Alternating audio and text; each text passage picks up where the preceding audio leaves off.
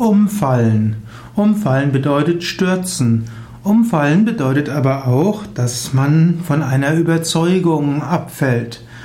Umfallen kann auch heißen, dass man vorher von einer Sache überzeugt war und sich dann überzeugen lässt von einer anderen. Aber es gibt auch eine weniger schöne Form des Umfallens. Das heißt, eigentlich ist man überzeugt, dass etwas richtig ist, aber man traut sich nicht dazu zu stehen. Man fällt also um und gegen seinen eigenen Willen und gegen das, was ethisch richtig ist, lässt man den anderen das tun, was man weiß, was nicht richtig ist.